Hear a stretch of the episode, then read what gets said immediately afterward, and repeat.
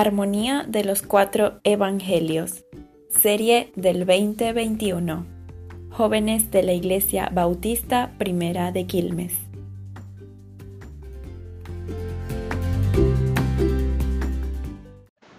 Perfecto. Bueno, como les decía, estamos ya por la lección 16. Es el primer viaje de Jesús por Galilea de la sesión o la serie de, enseñanzas de la armonía de los cuatro evangelios. Bueno, como decía Estefanía, se cumple ahora la, en los últimos cuatro lecciones que serían las que irían para la clase que viene, que sería un debate. Recuerden que la clase número 13 hablamos de los milagros de Jesús. Hay una lista de los milagros más importantes. Eh, siempre eh, crucen lo que dicen los cuatro evangelios para ver cuál es, el, cuál es el, el, nivel de detalle que podemos encontrar leyendo los, los, cuatro o los tres o los dos de acuerdo al, al, a lo que ellos hayan eh, narrado, porque recuerden que no todos narran todo. Tenemos que encontrar ahí, y de hecho el cuadernillo tiene buena información respecto a eso. Luego tuvimos la clase que dio Steffi, que es la de los apóstoles, Steffi y Ágata. Vieron esa clase, la de los apóstoles, donde puede salir como pregunta interesante la de Tadeo. ¿Quién era Tadeo? ¿Quién era Tadeo? Pero recuerden como tal esa clase también, todos los detalles, quién era cada uno de los apóstoles, de los que se tiene información, y por lo menos poder nombrarlos, ¿sí? Por lo menos. Eh, y los pares de hermanos, ese es un dato importante. Claro, ¿quién era hermano de quién? ¿Quién era hermano de quién? Luego Pablo nos dio la clase la semana pasada de el, era el segundo, el segundo discurso de Jesús. de Jesús y es cuando le da las instrucciones a los apóstoles a los, y a los discípulos de que vayan a predicar. ¿sí? Y en este caso vamos a arrancar la clase justo después de que Jesús terminó de dar las instrucciones a los discípulos. ¿sí? Y eso está en Mateo 11.1. Recuerden que en la clase que dio eh, Pablito, nos hablaron de la misión de los doce. El Señor Jesús habló de cómo tenían que ir, cómo tenían que ir preparados en cuanto a dinero, en cuanto a vestido. Les habló también de las, de las persecuciones venideras. ¿sí? Recuerden que ahí también habló de que no temamos de lo que nos puedan hacer o sea, que puede dañar el cuerpo, sino que más bien temamos aquel que puede dejar el alma en, nuestra alma en el infierno, que que es, Dios. Nos habló también Jesús del que Él era, iba a ser y es para nosotros causa de división en la ciudad, en la familia, en, en todos lados, porque eh, para el mundo el Evangelio es locura, ¿sí? Entonces, bueno, Jesús lo, lo deja súper claro que íbamos a ser motivo de división. ¿Sí? Y eh, lo último que recuerdo es el vasito de agua fría que, que Pablo y Estefi nos dejaron en la diapositiva, que es que nosotros, todas las personas que, que no reciben, eh, o bueno, que, a, a, o, o lo que nosotros hacemos por esas personas que predican el Evangelio, a eso te lo estamos haciendo al Señor también. Así sea un vasito, como un vaso de agua, como dice las Escrituras. Los discípulos salieron a, cumplir la misión y empieza el 11, el capítulo 11 de Mateo, y dice, cuando Jesús terminó de dar las instrucciones a sus doce discípulos, se fue de allí a enseñar y a predicar en las ciudades de ellos. ¿sí? Entonces, fue a Galilea. Esas son las ciudades de ellos. Aquí vemos varias, varias, varias, varias cosas que suceden. Y entre esas está una que es muy interesante, que es los mensajeros de Juan el Bautista. ¿Qué sucedió en ese momento, en ese contexto? Juan el Bautista había sido apresado por Herodes Antipas porque él le denunció o le, le dijo que estaba muy mal hecho que él se casara o la relación que tenía con su cuñada. Eh, que hizo Herodes se casó con la esposa de su hermano. Entonces, Juan el Bautista le dijo que eso estaba mal delante de los ojos del Señor. Herodes se incomodó, pero la que terminó de hacer la presión ahí fue la esposa, la cuñada, que eh, hizo que que Herodes lo arrestara. Entonces en ese momento, en ese contexto, cuando el Señor Jesucristo está en pleno ministerio, Juan está apresado. Y Juan, como un ser humano, tuvo un momento de duda. Ya vamos a ver qué tipo de duda. Y envía a dos de sus discípulos a preguntarle al Señor Jesús si era él el que estábamos esperando o había que esperar a otro. Entonces vamos a leer qué dice Mateo y qué dice Lucas. Y vamos, y vamos a ver cuál es la diferencia de los dos. Mateo nos dice, en 11 del, del 2 al 19, dice, y al oír Juan en la cárcel los hechos de Cristo, le envió dos de sus discípulos para preguntarle, ¿eres tú aquel que había de venir o esperamos a otro? ¿O esperaremos a otro? Respondió Jesús y le dijo, id y haced saber a Juan las cosas que oís y veis. Los ciegos ven, los cojos andan, los leprosos son limpiados, los sordos oyen los muertos son resucitados, los y a los pobres es anunciado el Evangelio, y bienaventurado es el que no haya en mí tropiezo. Vamos a dejarlo hasta aquí. ¿Qué nos dice Lucas? Aquí hay algo muy curioso. Ahí el Señor Jesús le dice, haced saber a, Juan las cosas que oís y veis, pero no nos da más detalle. ¿sí? A mí siempre, como siempre les digo, a mí me gusta ver qué dicen los evangelios para saber el contexto exacto. Ahí nos está diciendo, decirle a Juan lo que oís y veis. Yo podría pensar, eh, lo que oís y veis, pero lo que sabemos que hizo Jesús en su ministerio hasta ese momento. Porque yo me imagino que los discípulos llegaron, le preguntaron a Jesús y Jesús le respondió de una vez ir a decirle a Juan lo que oí y veis. Y el mensaje que el Señor Jesús le envió. Ya vamos a hablar de ese mensaje que el Señor, Jesús le envió. ¿Qué nos dice Lucas? Para entrar más en detalle en el contexto, lo vemos en el 7 de Lucas. Si puede seguirme en la Biblia, en el 7.18 dice, los discípulos de Juan le dijeron las nuevas de todas estas cosas a Juan. Y llamó Juan a dos de sus discípulos y les envió a Jesús para preguntarle, ¿eres tú el que había de venir o esperaremos a otro? Hasta ahora va muy igualito, muy idéntico, muy similar. Cuando pues los hombres vinieron a él, dijeron, Juan el Bautista nos ha enviado a ti para preguntarte, ¿eres tú aquel que había de venir o esperaremos a otro? Y aquí está un detalle que me hace entender el contexto. Dice, en esa misma hora sanó a muchos de enfermedades y plagas y de espíritus malos, y a muchos ciegos les dio la vista. Y respondiendo. Entonces, ¿cuál es el contexto? Todo lo demás es igual. ¿Cuál es el contexto? Los discípulos de Juan llegaron. Vieron una multitud, vieron a Jesús. Jesús empezó a sanar. Mientras Jesús sanaba, me imagino que estaban conversando, tomaron un mate. Mira, Jesús, eh, Juan nos envía, te envió saludo, te envió un like, pero te preguntó esto.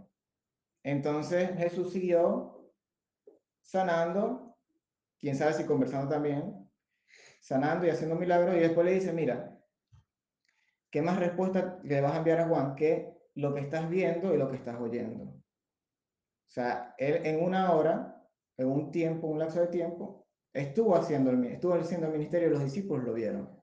Vieron los milagros, vieron la predicación del reino. Y después le da un mensaje. Ese mensaje decía lo siguiente, en los dos es muy similar. Ah, ya lo leímos, ¿verdad?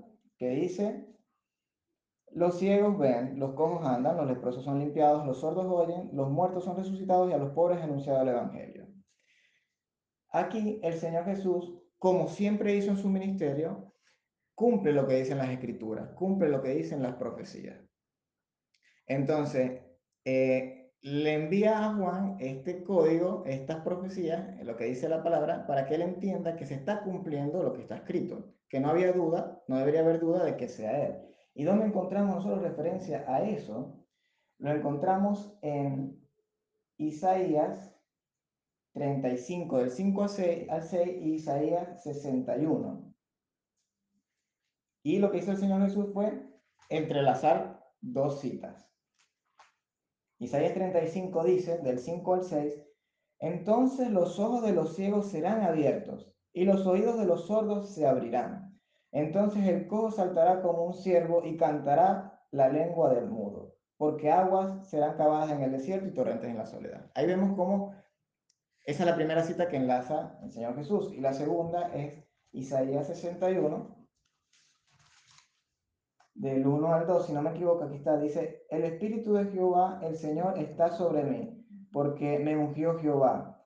Me ha enviado a predicar buenas nuevas a los abatidos, a vendar a los quebrantados de corazón, a publicar libertad a los cautivos y a los presos apertura de la cárcel. Amén. Entonces, ahí el Señor Jesús, sabio como es Él, entrelaza las dos profecías y se las envía como mensaje junto con el testimonio a Juan. Eh, Juan claramente entiende, este es. Lo que, ¿Qué es lo que pasa? Porque Juan dudó. Él lo que estaba, él sabía que esto tenía que pasar, pero él también, como judío, también pensaba que el Señor, que el Mesías iba a venir como de otra forma y venía a un juicio. ¿sí? Pero lo que no había entendido es que eso va a pasar, pero en el futuro. Él pensaba que quizás también iba a pasar en este momento, pero no, es, no era así. Pero cuando el Señor le envía esta información, este mensaje, él claramente entiende de que es el Mesías, es el Cristo y se queda tranquilo. Es un ser humano. También tuvo quizás ese momento de debilidad y estaba en la cárcel. ¿Sí? Pero es un ser humano. Y después, el Señor Jesús, después de que estos dos mensajeros, estos dos discípulos se devuelven, el Señor Jesucristo empieza a hablar de Juan el Bautista y a decirle al pueblo que lo escuchaba quién era Juan el Bautista y confirmó el ministerio de Juan el Bautista. Nos habló de que fue un hombre eh, valiente, un hombre consagrado, de grandeza, similar a Elías. ¿Sí? Imagínense eso. Entonces, el Señor Jesús hace alusión después, vamos a leerlo solamente en Mateo, porque en Lucas dice exactamente lo mismo, dice, mientras ellos se iban, comenzó Jesús a decir de Juan a la gente, ¿qué salisteis a ver al desierto? ¿Una caña sacudida por el viento? ¿O, saliste, ¿O qué salisteis a ver? ¿A un hombre cubierto de vestiduras delicadas? He aquí, los que llevan vestiduras delicadas en las casas de los reyes están. Pero, ¿qué salisteis a ver? ¿A un profeta? Sí, os digo, y más que profeta, porque este es de quien está escrito. He aquí yo envío mi mensajero delante de tu faz, el cual preparará tu camino delante de ti. De cierto os digo, entre los que nacen de mujer no se ha levantado otro mayor que Juan el Bautista, pero él, pero el más pequeño en el reino de los cielos mayor es que él. Desde los días de Juan el Bautista hasta ahora el reino de los cielos sufre violencia y los violentos lo arrebatan. Porque todos los profetas y la ley profetizaron hasta Juan. Y queréis recibirlo. Y si queréis recibirlo, él es aquel Elías que había de venir. O sea, él está diciendo, él es aquel Elías, Jesús lo está diciendo a, la gente que lo escuchaba de los discípulos. Ahora nos preguntamos, ¿por qué él dice él es aquel Elías? Porque está haciendo alusión a Malaquías, otra profecía, que está en la palabra del Señor. Entonces, los judíos conocían la profecía. Ya vamos a ver qué dice Malaquías. Entonces dice, el que tiene oídos para oír, oiga. Más, ¿a qué comparará esta generación? Ya vamos para allá. ¿Qué dice Malaquías? Eso lo encontramos en Malaquías 3.1 y Malaquías 4 del 5 al 6. Malaquías es el, último libro. A ver quién lo encuentra primero. No, le dijiste. Bueno, no dije, no dije de dónde. Ah. Sí, si pueden, síganme y lo consiguen. Justito, justito antes del periodo intertestamentario, ahí lo van a encontrar. Entonces, en Malaquías 3.1 dice, alguien que lo quiera leer, que no sea Joel porque ya Joel oró justo antes de, empezar la clase, después va a leer otra cosa. Vamos a ver ahí. ¿Encontraste Malaquías 3.1? ¿Qué dice?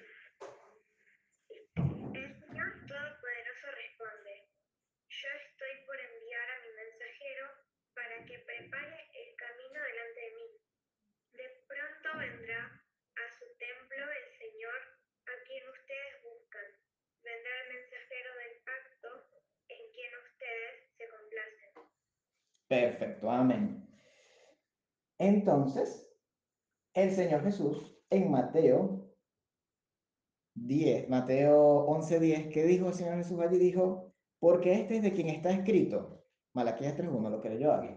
He aquí yo envío mi mensajero delante de tu faz, el cual preparará tu camino delante de ti. Está citando Malaquía 3.1.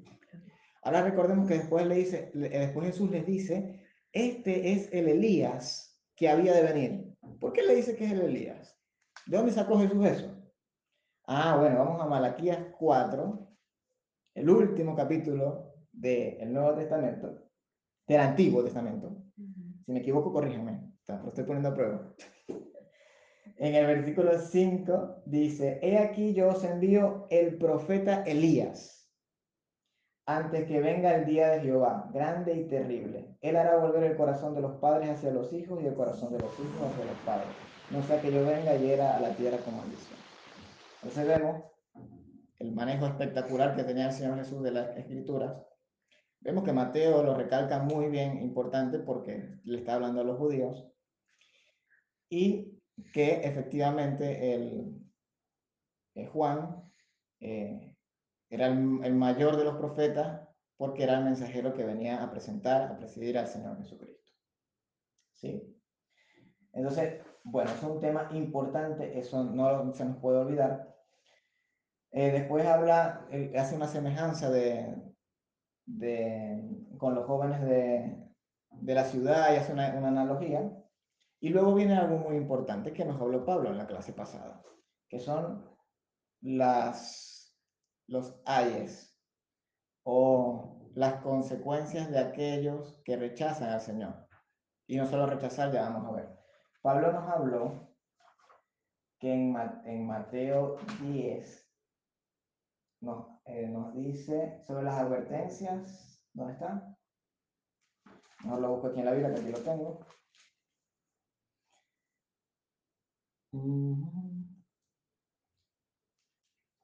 En Mateo 10, en los versículos del 13 en adelante por allí, habla de que si que los discípulos cuando los envía a predicar y entran a una casa que es digna, bueno, posar allí, predicar el evangelio, pero si entran a una casa que no lo recibe, eh, que, que, nos decía Pablo que la costumbre judía era, en cuanto a los gentiles, salir de la casa del gentil, eh, sacudir el polvo de los pies y eso era una señal de que eh, ellos estaban limpios y no se hacían responsables de esa casa. Entonces, en este caso, eh, Pablo nos comentaba como lo, la jugada tan interesante, el mensaje que iba directo a los judíos cuando el discípulo que entrara en una casa que no lo recibían y salía y así sacudía el polvo de sus pies, obviamente en la casa, porque Pablo nos explicó que aquí los envió al pueblo judío, cuando le da las instrucciones, los envía al pueblo judío. Dice, no vayan a Samaria, ni vayan a... Vamos con, primero con, los, con las ovejas de la casa de Israel. ¿Sí? Entonces, los envió a judíos. Entonces, cuando el, el, Señor Jesús le dice, sacudan el polvo de sus pies si no lo reciben y siguen, siguen su rumbo. Entonces, Pablo nos explicaba, estas personas que los habían recibido entendían claramente el mensaje del sacudir el polvo de los pies. Es como no es responsabilidad de nosotros que ellos no nos hayan escuchado. Y después viene y dice, después viene y dice que salid de aquella casa o de ciudad y sacudid el polvo de vuestros pies. De cierto os digo que en el día del juicio será más tolerable el castigo para la tierra de Sodoma y de Gomorra que para aquella ciudad. Ya trajimos a, nuestro recuerdo esa cita y la clase de Pablo. Ahora vamos a ver qué dice justamente un capítulo después.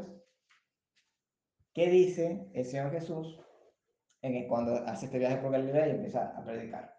En los Ayes dice, en el versículo 20 del capítulo 11 de Mateo, dice, entonces comenzó a reconvenir a las ciudades en las cuales había, vamos a poner aquí, qué bien, entonces comenzó a reconvenir a las ciudades en las cuales había hecho muchos de sus milagros. Ojo ahí, hizo muchos de sus milagros, porque no se habían arrepentido. Imagínense eso. Esas ciudades donde prácticamente estuvo eh, la mayoría del ministerio del Señor Jesús y estaban endurecidos sus corazones.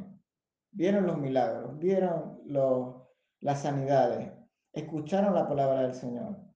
Tuvieron esa oportunidad, ese deleite de tener al Señor allí junto a ellos y no se arrepintieron. Entonces dice, porque no se habían arrepentido, diciendo, ay de ti Corazín, ay de ti Bexaida, Porque si en Tiro y en Sidón se, hubiese, si hubieran hecho los milagros que han sido hechos en vosotras, tiempo ha que se hubieran arrepentido en silicio y en ceniza. Por tanto os digo, vamos para allá.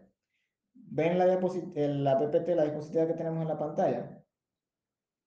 Él habla de Corazín, habla de Bexaida, Edeti Corazín y Edeti Bexaida. ¿Dónde las tenemos acá? Esas ciudades están, no sé si, si ven el, mouse, donde estoy señalando en el mapa. Ah, no, verdad que el mouse que está en, otros, en otro lugar. Ven arriba donde dice Cafanaúm y Corazaín y Bexaida, ahí ve también Bexaida. Esas tres ciudades están justo al norte del mar de Galilea. Ese charquito de agua que ustedes ven ahí, esa piletita que ven allí, es el famoso mar de Galilea, que recuerden que en los desafíos dijimos que tenían cuatro nombres, posibles cuatro nombres con los que se le llamaba. Mar de Tiberia, eh, Mar de Galilea, lago de, Galilea también. Bueno, esas tres ciudades están allá arriba en, justo en el norte del, del lago, del mar de Galilea. Y ahí fue parte, gran parte del ministerio del Señor Jesús. Ahí se hizo milagros, Jesús hizo milagros, Jesús sanó enfermedades, Jesús habló del Evangelio. Y esas personas todavía no se habían arrepentido. Entonces ahora vamos con lo siguiente. Ah, y aquí tenemos otro, otro dato, no sé si en la próxima diapositiva sea mejor. Eh, Tiro y Sidón están al norte. No, esto es solamente este mapa. Ah, bueno, yo encontré un mapa, ahí se ve Tiro, ¿ves? Ahí se ve Tiro, pero más arriba de Tiro está Sidón. Eso está fuera, del, fuera de ese mapa. Pero entonces son ciudades gentiles. Eh, ahora seguimos. Dice, por tanto os digo que en el día del juicio será más tolerable el castigo para Ciro y para Sidón que para vosotras.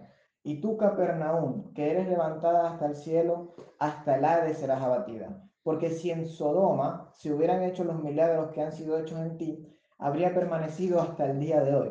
¡Wow! O sea, que Sodoma no hubiese sido destruida, se hubiesen arrepentido. Por tanto, os digo que en el día del juicio será más tolerable el castigo para la tierra de Sodoma que para ti. Está similar a lo que Pablo nos explicó en el capítulo 10, en el versículo 15, 16, por allí. Es muy similar y em, esto nos hace un llamado de atención. Nosotros a veces podemos, a veces los cristianos somos astutos para lo malo y decimos, esta palabra no es para mí, esta palabra es para, para, para los judíos. Y bueno, hermano, no, la palabra también es para nosotros. La palabra tiene un, un contexto que, que sobrepasa también el tiempo. ¿sí? Y, ¿Y esto qué nos quiere decir a nosotros como cristianos? Que Vamos a compararlo. Capernaum, eh, y Corazín, ¿qué, en qué abundaron ellos en, en esos años del ministerio del Señor Jesús? En la palabra del Señor. Había predicación de la palabra. Los discípulos del Señor Jesús predicaban el Evangelio. Juan también predicaba el Evangelio en, su, en, sus, en, sus terrenos, pues donde estaba más que todo, abajo, abajo había, conocían la palabra, estaba allí la palabra, pero había oposición. Oposición de los gobernantes y oposición de los religiosos. Más que todo por un tema, los religiosos, más que todo por un tema de eh, dominio, poderes. Ellos tenían el, conocimiento y lo, querían controlar y obviamente no estaban siendo guiados por el Señor. Pero, ¿cómo yo, Daniel, puedo decir, cómo puedo comparar eso con, con nosotros como cristianos hoy? Bueno, como cristianos y como ciudades cristianas.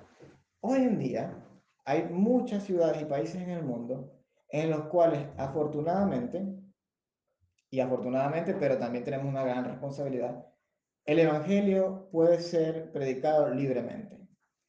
Hay países como Venezuela y como Argentina que, gloria a Dios, hay una iglesia en cada esquina, si se puede decir coloquialmente. Hay una iglesia en cada esquina. Nosotros vemos una vuelta y una iglesia en cada esquina. Entonces, son ciudades y países donde el Evangelio del Señor, nadie tiene, nadie tiene excusa de decir que no se le ha predicado el Evangelio. Nadie tiene excusa de decir que eh, no lo podían buscar al Señor. Nadie puede decir que, nadie, que no tienen una Biblia en su casa. Nadie puede decir que no tuvo, en estos países, por supuesto, eh, que, no, que no tienen acceso a una Biblia, porque tenemos el Internet. Nadie puede decir en esta ciudad, y mucho menos nosotros los que asistimos a una congregación, que no nos dan clase de la palabra. Eh, porque hay, hay material en Internet, y ojo, hay que tener cuidado con el material en Internet, pero hay material en Internet, hay muchas iglesias, la Biblia la tenemos en, en X cantidad de traducciones, en X cantidad de idiomas.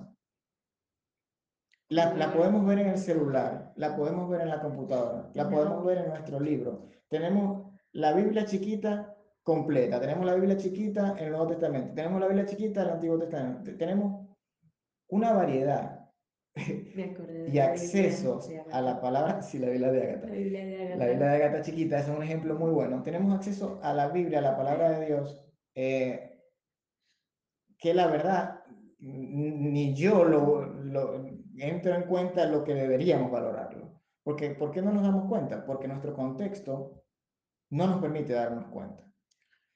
Aquellas personas que viven en un contexto de persecución, que no pueden leer la Biblia porque les rastrean en internet que se metió en una página de la Biblia, porque si le encuentran un pedacito de una página de la Biblia en su casa, esa persona va presa, porque les amenazan a la familia, porque si es musulmán, entonces la familia, como hablamos la semana pasada los musulmanes, la familia inclusive eh, eh, da por muerta a esa persona que se convirtió al Evangelio y la botan de la familia eh, que vimos un video la, la clase pasada de eso, esas personas sí valoran y sí entienden el contexto de lo que es tener la palabra del Señor. Esas personas sí entienden el contexto de lo que puedes buscar y adorar y alabar al Señor. Y, y los que lamentablemente terminan entendiendo lo que realmente es el Evangelio, más que nosotros, pues no es que nosotros no lo hagamos, pero a veces podemos caer en esa frialdad.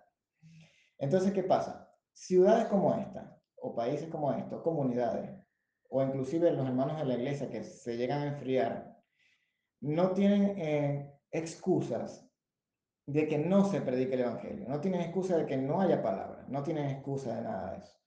Y ahí es donde, es donde viene esto a entrar a colación con nosotros. Nosotros no tenemos excusa y no le vamos a poder decir al Señor, Señor, pero a mí no me predicaron el Evangelio. Señor, pero a mí no me dieron las clases de escuela dominical. Y el Señor me va a hacer así, pum, en la cabecita y me va a decir, ajá, y el hermano Adrián, él estaba dando las clases dominicales a las 10 de la mañana los domingos, eso fuiste vos que no quisiste. Y de paso estabas en tu casa, puedes tomarte un tecito mientras a la clase. Entonces, bueno, no tenemos excusa. Y, los, y las que... Perdón, me, me, inspiré. Y, las, y, y aquellas personas que hayan recibido la palabra del Señor y la hayan rechazado, tampoco pueden decir que no, que no escucharon. Entonces, ahí viene este tema. Aquellas, como decía Estefanía, que el, en Romanos nos está diciendo que, que la, la creación del Señor habla por sí sola y eso da testimonio de, la, de Dios, las personas que literalmente nunca escucharon la palabra del Señor, como personas que están muy retiradas en, en, en como en el Amazonas, en el Amazonas sí, o en el Chaco. Eh, bueno, Chaco nativos, no, sí, indígenas. Tierra del Fuego, no sé, allá, Patagonia. Eh, eh, ellos Dios los va, si no se arrepienten, ellos Dios les va a hacer un, como un llamado de atención, un juicio, sí, un juicio, pero es distinto al que se le va a hacer a una persona que estuvo aquí viviendo al lado de la iglesia y nunca quiso asistir. Porque a aquellos no se les predicó el Evangelio. Pero igual es juzgado. Igual es juzgado, sí, porque no se, no se arrepintió, no, no, no aceptó al Señor en su corazón. Pero la persona que vive al lado de la iglesia y rechazó al Señor todo el tiempo, pues el peor va a ser el juicio. Porque ahí estuvo el Señor predicando, ahí envió a sus mensajeros, ahí puso la iglesia al ladito. ¿Sí? Entonces, bueno, es un tema fuerte, porque inclusive nos cae a nosotros, que es lo que le decía, nosotros, la iglesia, nuestra iglesia, da las clases, y nosotros tenemos que aprovechar eso también. Y ahí es donde también entra, quizás a veces somos muy jóvenes y nos da flojera, nos da como Fiaca, fiaca, da fiaca, o, o no sé, simplemente nos paramos tarde, o no queremos ver la Siempre clase. hay una excusa. Siempre hay una excusa, pero Buena, pero al final son excusas. Pero nosotros tenemos que no engañarnos a nosotros mismos. Tenemos que saber que el Señor pide adoradores en espíritu y en verdad. El Señor pide que nosotros tengamos una pasión por Él. El Señor nos pide que nos enamoremos de Él. De hecho, la, eh, Pablo nos comentaba en ese en capítulo 10 de Mateo que dice, el que ame más a madre y a padre más que a mí, eh, no es digno de mí, ¿no? Eh, no, no, sé, no me acuerdo las palabras textuales, me disculpan si me equivoqué, pero era, era eso. Entonces, eh, ¿eso qué nos quiere decir? En pocas palabras, que Dios tiene que estar en el primer lugar en nuestras vidas, que Dios tiene que ser lo primero que nosotros pensemos en la mañana y lo último que pensemos en la noche, que sea nuestra meditación constante en nuestro sitio de trabajo, en nuestro sitio de estudio. No es que, no, no es que nos desconcentremos, pero, pero el Señor es nuestro norte. Es casi que ir hablando solo y, y nos dirán que estamos locos, pero es que estamos hablando con el Señor, estar siempre en comunión y que Él sea el centro de nuestra vida. Y luego vienen nuestros familiares y nuestra esposa, o sea, no es que no los amemos, eh, ojo allí también. Pero es eso, esa pasión por el Señor. Y ahí entramos nosotros también. Nosotros tenemos que estar apasionados por el Señor. Nosotros tenemos que aprovechar todo lo que las clases en la iglesia que nos dan, desde los que ministramos en el altar hasta los diáconos, los ancianos, hasta, los, hasta los que van solamente a congregarse. Todos tenemos que aprovechar y tener esa hambre de conocer al Señor. ¿Sí? Eh, otra cosa, en estos tiempos menos excusas vamos a tener porque hasta las iglesias envían los cultos por YouTube y por WhatsApp. Entonces, sí tenemos esa oportunidad y hay que aprovecharla. Bueno, me parece que me extendí un montón, ¿sí? Y ahora vamos a la última parte. Ustedes saben que a mí me encanta hablar. Mi esposa sabe. Y viene la parte de los que aceptan a Jesús. Dice en ese pedacito, del 25 al 30 del capítulo 11 de Mateo, dice, en aquel tiempo respondiendo Jesús dijo, te alabo Padre, Señor del cielo y de la tierra, porque escondiste estas cosas de los sabios y de los entendidos y las revelaste a los niños. Sí, Padre, porque así te agradó. Todas las cosas me fueron entregadas por mi Padre, y nadie conoce al Hijo sino al Padre ni al Padre conoce alguno sino al Hijo, y aquel a quien el Hijo lo quiera revelar. Venid a mí todos los que estáis trabajados y cargados, y yo os haré descansar. Llevad mi yugo sobre vosotros y aprended de mí, que soy manso y humilde de corazón, y hallaréis descanso para vuestras almas, porque mi yugo es fácil y ligera mi carga. ¿Sí? ¿Qué es el yugo? Ya muchos lo sabemos porque esta, esto lo, hemos escuchado estas predicaciones de, de estas citas muchísimas veces.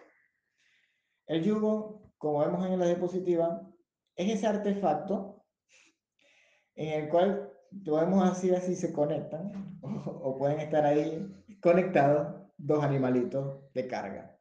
Son los bueyes. ¿Para qué funcionaba? Al buey se le colocaba una, una herramienta colgada detrás. Sí, ahí, ahí sí pueden mirar un poquito detrás en esa imagen chiquita y poco, ahí creo que este está haciendo zoom, perfecto. Eso va em, arando la tierra, va abriendo un, un, canal en la tierra donde después van a sembrar. Ahí se echan las semillas. Entonces imagínense que el animalito haga eso solito, es un esfuerzo. Un esfuerzo importante. Entonces, ¿qué pasa? Para que el animalito no se canse, tenga mejor rendimiento, más eficiencia, y lo que, lo que hablamos en términos empresariales, que le ponen un yugo y le colocan un compañero. Y juntos van y, y harán la tierra más fácil. ¿Sí? Entonces, aquí hay varios detalles. ¿Por qué el Señor dice mi yugo? De hecho, en otra, otra, en otra cita habla de que eh, llevar mi cruz. ¿Sí? Em, ¿Por qué lo decimos así? Aquí el Señor Jesucristo eh, habla del yugo precisamente porque los judíos, normalmente, en el ámbito de los rabinos, ellos hablaban de llevar el yugo de la, de la ley y hacían esa analogía. Y el Señor Jesús también habla de llevar mi yugo, que es más fácil. Entonces estamos hablando del mismo, el mismo lenguaje con los judíos. Pero ¿por qué los rabinos eh, lo comparaban con el yugo? Si bien el yugo era algo de carga y es algo que, que me va a causar un, pesar o un esfuerzo, porque eso es lo que representa, un trabajo. El yugo de la ley, recuerden que el yugo de la ley, eh, por medio de la ley no nos íbamos a poder salvar, que ninguno podemos cumplir la ley completa. Entonces, ¿cuál es el yugo del Señor? El yugo de Jesús es eh, ese regalo, ese don, esa gracia de salvación que Él nos da. Y definitivamente es mucho más fácil que tratar de cumplir la ley solamente. El Señor es el que, por medio de aceptar al Señor Jesucristo y la transformación que Él da en nosotros, nos ayuda a poder cumplir la ley en el proceso de la santidad. Pero por eso también dice que el yugo es más fácil, por eso también dice que, que su yugo es más ligero. Y no solo eso, sino que Él está allí con nosotros. Él no nos desampara, Él nos acompaña. Eh, una mala analogía puede ser que Él va ahí con nosotros llevando el yugo. ¿Sí? Él es el otro animalito con nosotros, que me disculpe el Señor Jesús por la mala analogía, pero Él va con nosotros llevando la cruz, llevando la, el yugo. Y el, Dios, Jesús, es un amo, un Señor eh, bueno, bondadoso, y no nos va a poner eh, en el yugo como el yugo que vivimos con el pecado o la ley. Eh, a ese tipo de, analogía es lo que queremos llevar. El, el, el, trabajo del Señor, el servicio del Señor, sí conlleva un trabajo, sí conlleva un esfuerzo. La vida del cristiano no es color de rosa, tenemos que saberlo. Pero a eso es lo que está haciendo la analogía, de que el llevar el yugo del Señor, o llevar la palabra del Señor, o cumplir el ministerio, o cumplir el servicio por el cual el Señor nos llamó, definitivamente es mucho eh, mejor que estar bajo la ley o bajo el pecado. Bueno, ahí concluimos la clase número 16, será el primer viaje por Galilea. Disculpen que hable muchísimo. Ahí vamos a, a pausar el video.